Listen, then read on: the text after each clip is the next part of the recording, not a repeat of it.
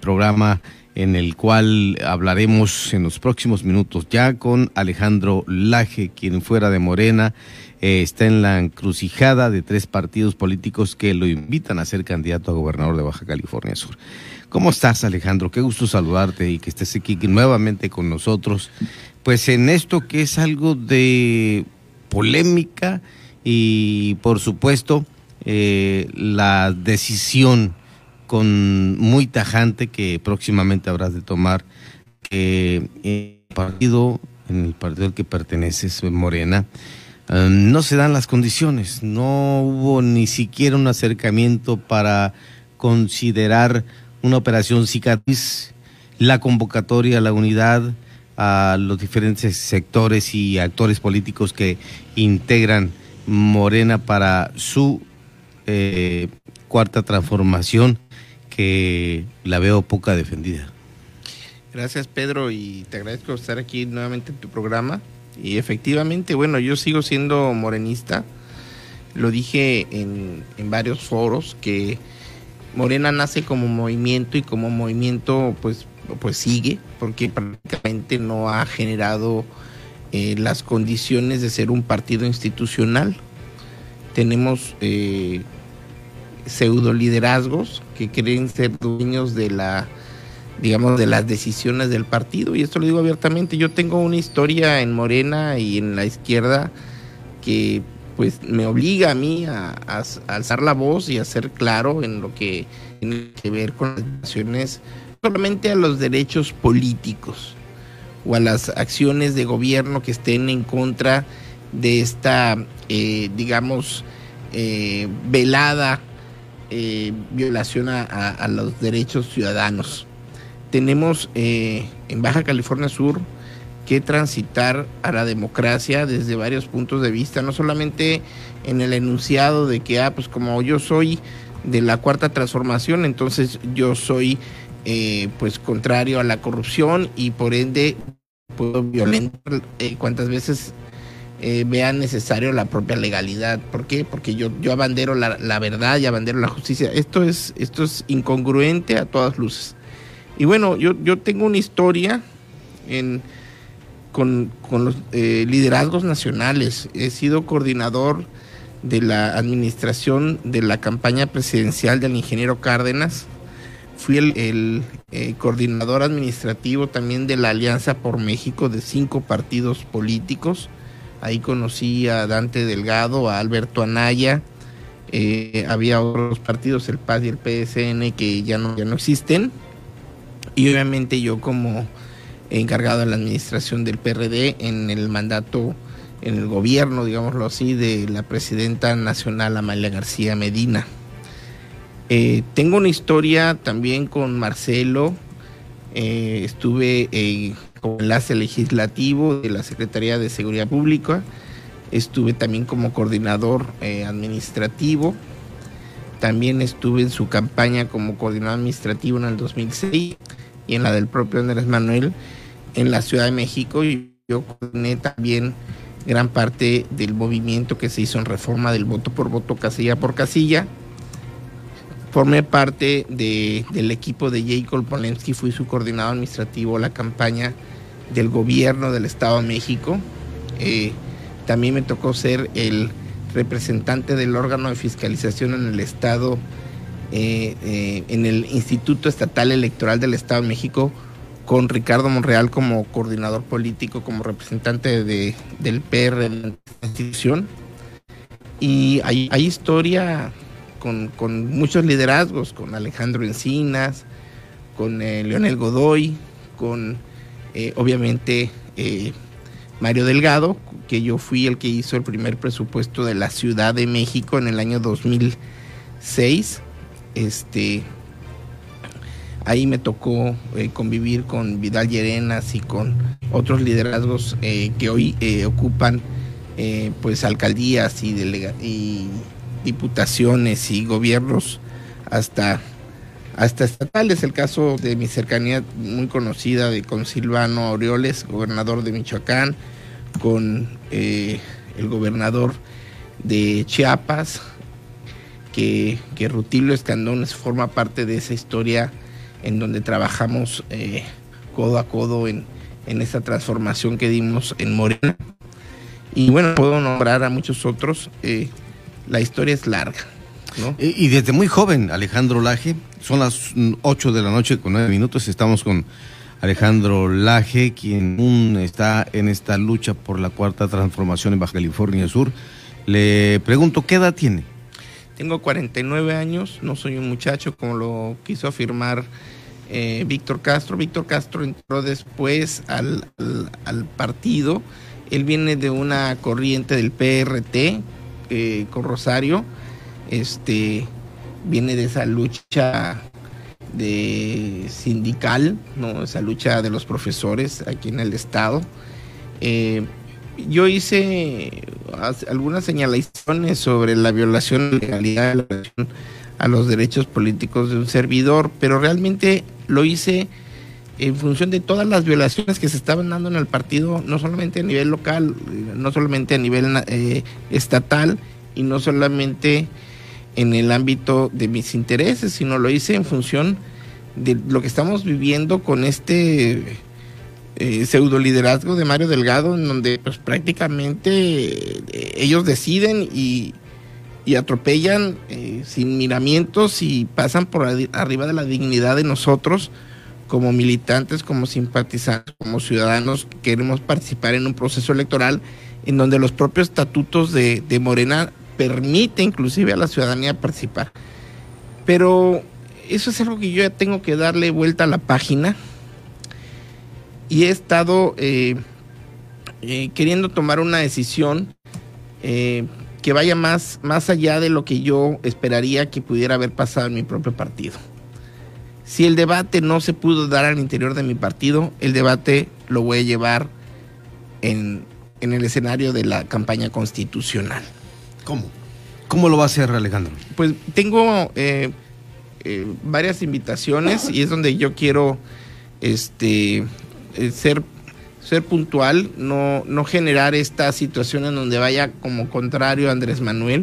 Yo crecí, me formé y participé recientemente en la propia estructura de los proyectos estratégicos que se impulsan desde presidencia y creo que no voy a, contravenir mis propios, eh, digamos, eh, convicciones, mis propias convicciones. ¿Por qué? Porque pues luchamos 18 años para que llegáramos a esta, a esta posición de, de gobierno, esta posición de toma de decisiones, como para tirarlo todo estrictamente por una idea de un interés que no, que en mi caso no es mezquino.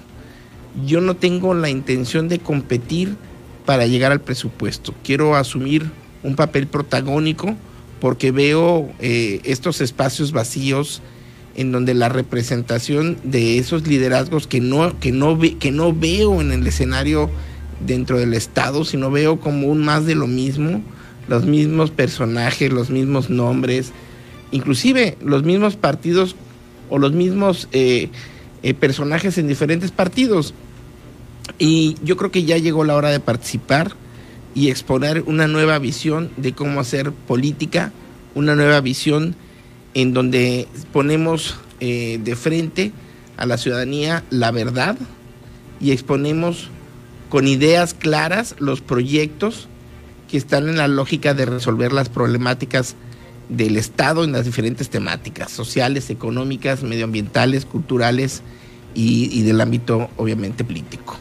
Creo que es momento que nuestra generación, la generación de, de los conocidos como generación X y millennials, participen más proactivamente en esta nueva transformación que se tiene que dar como un proceso de adaptación a esta cuarta revolución industrial, a esta cuarta era que da inicio con la era digital, la nueva era digital, porque hay una acepción de la era, de la era digital desde 1970 en este caso la nueva era digital, forma parte de este nuevo eh, avance en la tecnología que nos permite precisamente combatir la pobreza, que nos permite precisamente combatir la corrupción. Y yo no veo para dónde hacerse desde una visión en donde no se incorpore esta nueva lógica de la, de la eh, nueva era digital, en donde el blockchain, la big data, la realidad virtual, eh, el, por, decir algunos, el IoT o el eh, que es el Internet de las Cosas o el Internet del todo, el, el, tema de la inteligencia artificial ya va a pasar en muy poco tiempo a ser un tema de inteligencia cognitiva. No estamos muy lejos de una verdadera transformación por el tema de la tecnología en todo el mundo, que ya hay una competencia en países, en, regiones, y creo que nosotros tenemos que empezar a participar ya de manera, eh, digamos, eh, decisiva, de manera voluntariosa, porque no podemos eh, quedarnos atrás. Hoy el progreso se escribe con la incorporación de las tecnologías a nuestra vida cotidiana y ya lo vivimos a través del uso del celular, de los conocidos smartphones o teléfonos celulares inteligentes. Claro, ah, ¿cómo hacer ahora para invitar, convidar, sumar a estas nuevas generaciones eh, para que se interesen en la participación política? Porque la mayoría están... Eh, en otra sintonía, Alejandro. Es que, es que ese es el punto hay una nueva forma de hacer política que no, que no se percibe en las viejas prácticas de la cultura política tradicional. Hoy se hace mucha política a través de las redes sociales, hoy se hace mucha política a través de los contenidos que se generan para, para darlos a conocer a través de las redes sociales y hemos perdido de vista que no solamente somos, eh, en esta nueva era digital, no solamente somos protagonistas a nivel tecnológico, somos protagonistas a nivel social y a nivel cultural. Ya vivimos hoy una transculturalización que se le conoce como la era de la, globalización, visto desde un formato propositivo, donde no hay pérdida de identidad, sino más bien nos sumamos a una, eh, digamos, identidad universal. No podemos soslayar o dejar de lado el hecho de que esto ya llegó para quedarse y no podemos resumir nuestro futuro viendo al pasado. Tenemos que tomar el presente como un momento de punto de despegue hacia el futuro. Yo, Alejandro Laje, a diferencia de lo que exponen la generación de los baby boomers que representan los hijos de la posguerra, los que representa Víctor Castro y el propio presidente de la República, yo represento a esa nueva generación de millennials y centennials que empujan con una nueva dinámica donde la participación social se expone en redes sociales a un nivel colectivo con una velocidad que nunca se había visto en épocas pasadas. Tenemos que ser muy claros. Hoy los muchachos que están entrando, la nueva generación de centenias, que son los nacidos del 2000, 2001 a la fecha, están entrando a ser ciudadanos están entrando con una fuerza diferente. En, algunos lugares de Europa, de Asia, ya han derrocado hasta gobiernos eh, de la de, de gobiernos de países, ¿no? Entonces tenemos que entender que no es que haya desinterés de la sociedad, simplemente que ya, ya vivimos apartados de esa tradicional forma de ver las cosas. Hay un punto de inflexión en donde nuestra generación X, en la que pertenecemos tú y yo, Pedro, en donde tenemos que tomar la decisión o voltear al pasado y asumir de que tiempos pasados fueron mejores en una condición que no creo que volvamos a ver, o sumarnos al, al presente con una visión de futuro para incorporar todas estas ventajas competitivas que tenemos para generar nuevas áreas de oportunidad a nuestras generaciones, a nuestros hijos.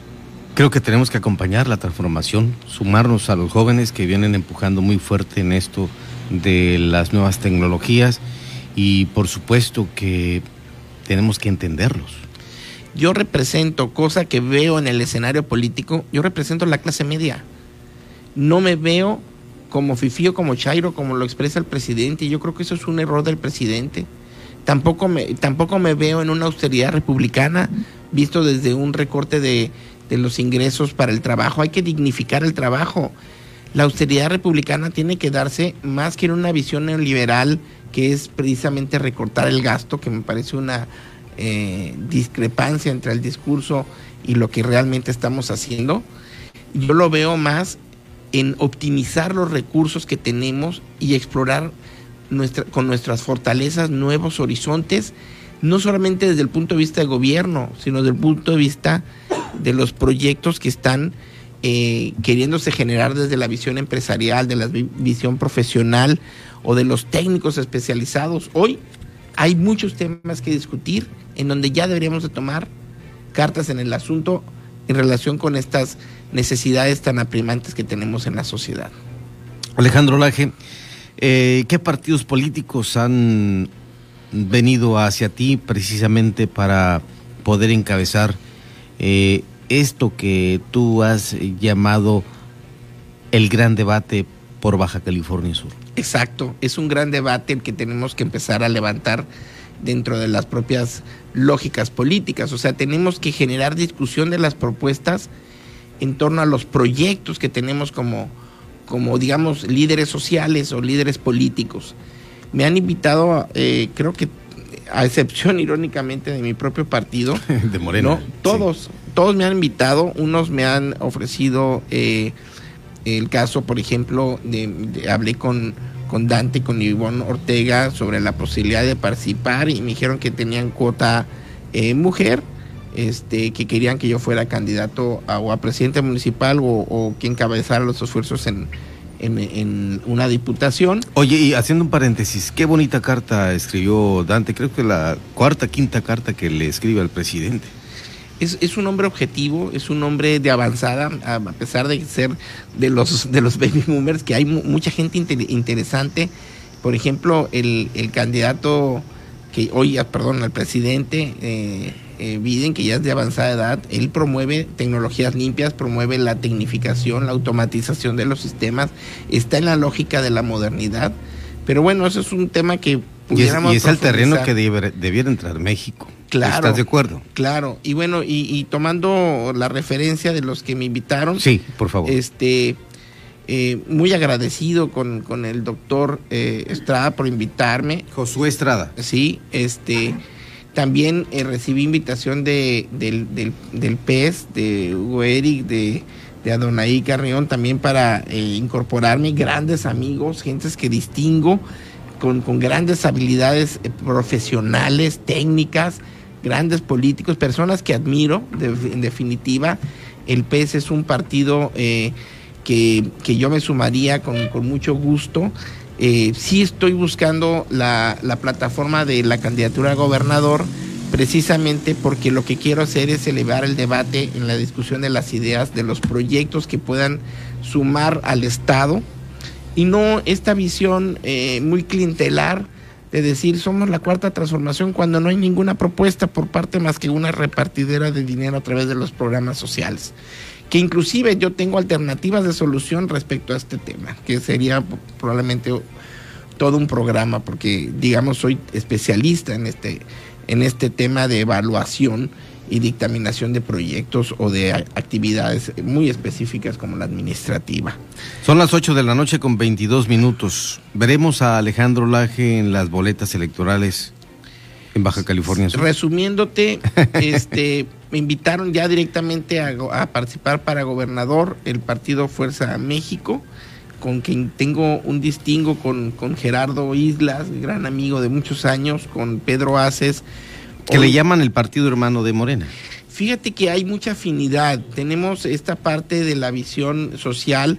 Eh, eh, se compone mucho del tema del sindicalismo mexicano, del nuevo sindicalismo mexicano en donde Pedro Aces participó abiertamente en la nueva construcción de la, ley, de la ley del nuevo sindicalismo. Este, un hombre de avanzada, un hombre de liderazgo propio, un, hombre de verdad, me distingo de ser su amigo. Eh, Roberto Chávez también un buen hombre que está pues en este esfuerzo de construir un, un nuevo partido en el Estado. Este, también está redes sociales progresistas, que también me parece muy interesante. Fíjate, lo interesante de redes sociales progresistas es que va en la lógica de lo que yo digo, ¿no?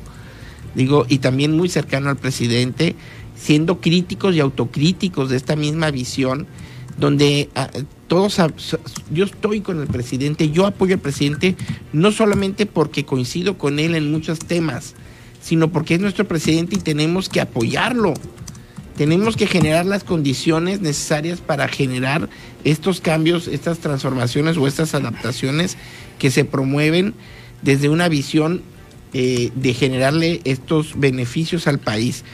También tengo que agradecer a, varios amigos del Verde, entre los que puedo decir eh, que, me invitaron a participar. Eh, yo tengo una historia en el Verde. El Verde, yo participé, mi propia esposa, fue candidata del Verde ahí en, la Ciudad de México, al, alcaldesa. Yo participé con Alejandro Jiménez Aguada, un gran hombre, un hombre que distingo en la historia de mi vida me invitó a, inclusive a participar en algún momento como diputado local eh, en 1990 y Yo era muy joven, ya teníamos cierto nivel de presencia cuando estábamos con, la, con los temas de la democratización de la universidad, la UAPS, de la cual soy egresado y titulado, y este, en la carrera de economía. Y que bueno, me distingo de ser un hombre libre, libre pensador, un hombre de, de firmes convicciones y que me gusta entrarle al toro por los cuernos. No me gusta sacar a la vuelta los problemas. Creo que el candidatearse a, gobernador no es ningún asunto que tenga que ver con ganar.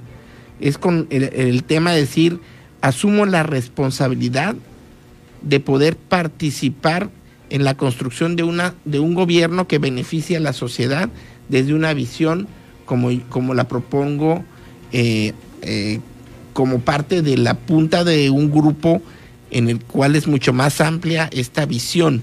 Porque hay que entender, hoy en día no se puede eh, tener un liderazgo solo. Hoy hay que entender que los liderazgos son colectivos, son de equipo, y yo promuevo algo que ya funciona en muchos países del mundo de avanzada, la gobernanza.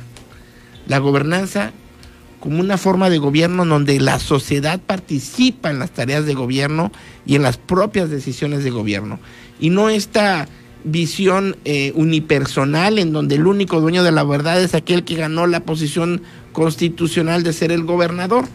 Inclusive propongo la creación de una figura en la ley que sea como el famoso city manager o state manager, que genera condiciones de, trabajo al interior de la administración pública para que el gobierno o el gobernante promueva o apalanque el desarrollo en el Estado desde una visión eh, futurista.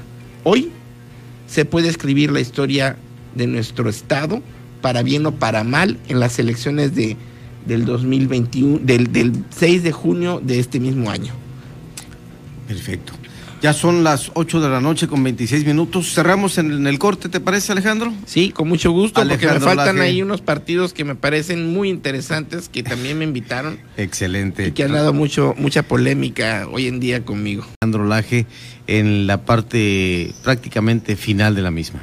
Alejandro. Oye, pues eh, dándole curso a lo que estábamos platicando.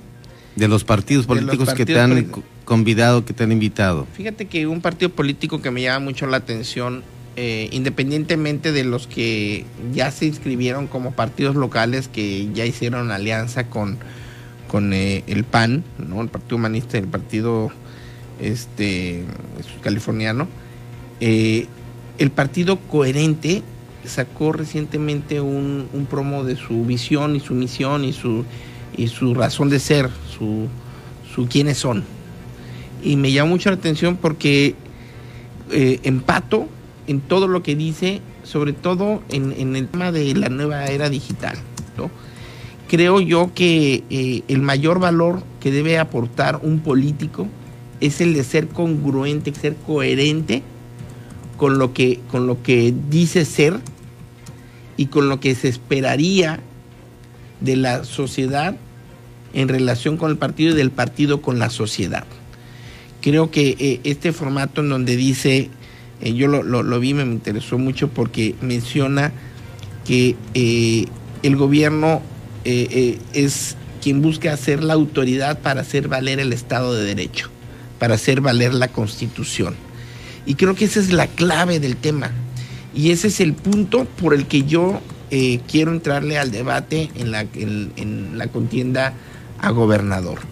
Creo que eh, Víctor Castro dejó pasar un momento importante en, este, en esta discusión interna. El no permitir que Alejandro Laje participara fue como violentar anticipadamente el Estado de Derecho. Si una persona, un político cree que está por encima de la ley, por encima del Estado de Derecho, entonces no debe ser autoridad, no debe ser gobierno. Un político que viola el Estado de Derecho o que se siente superior al Estado de Derecho no puede ser político, no debe ser quien represente a la sociedad. La sociedad tiene que estar representada por políticos que quieran gobernar respetando la legalidad, respetando el Estado de Derecho y velando por el interés superior de, de toda la ciudadanía y en especial de los que son vulnerables, como los niños, los adultos mayores en condiciones de discapacidad y obviamente aquellas personas que eh, en sus propias eh, condiciones tienen eh, vulnerabilidad. Entonces, yo creo que coherente es una también una buena opción. Yo, yo me inclino, si yo pudiera hacer una alianza, haría una alianza entre, entre Fuerza México, redes sociales, PES y coherente, porque los tres describen desde mi punto de vista mucho de lo que yo represento desde esta visión de partido político, no desde la visión política unipersonal de algunos liderazgos políticos de esos partidos. También me interesa y me parece eh, interesante el tema de Movimiento Ciudadano, pero Movimiento Ciudadano trae una, digamos, línea política en donde pues me, me excluyen ¿no? O sea, si no, si no tienen la posibilidad de generar las condiciones para que yo pueda participar, pues entonces también estoy fuera. Me interesa mucho eh, crear esta nueva cultura política de la verdad, de la, de la honorabilidad. Yo le digo la probidad, pero mucha gente me dice es que no sabemos qué es probidad. Irónicamente, probidad es contrario a corrupción. Probidad es aquella persona, una persona proba, es aquella persona que se distingue de la sociedad por ser honorable, por ser una persona recta, honesta, que se conduce con la verdad y que, y que ve por el interés de las personas como un hombre justo. Entonces yo creo que me describe o intento que, me describa la palabra probidad. No soy un hombre perfecto, soy imperfecto, pero asumo con responsabilidad cualquier compromiso que yo asuma, no solamente conmigo y con la sociedad o con mi propia familia, sino digamos con, con, con, digamos, no lo quiero hacer ver como un tema religioso, pero yo creo que somos temporales en esta tierra y algo es eh, algo sí podemos eh, estar ciertos de que algo superior a nosotros que nos dio la vida, ¿no? Ya sea visto desde nuestro creador, Dios o el arquitecto del universo, como lo pudieran describir muchas personas, ¿no? Alejandro Laje, te agradezco infinitamente tu presencia aquí en Heraldo Radio La Paz. Estoy a tus órdenes, mando un saludo a, a todo tu auditorio y un agradecimiento a mi esposa que está siempre conmigo y que es una persona preparada, una mujer increíble, ¿no? Estoy consciente de los retos que nos esperan en esta vida. Gracias, muchas gracias aquí en Heraldo Radio La Paz La H, que sí suena y también se escucha.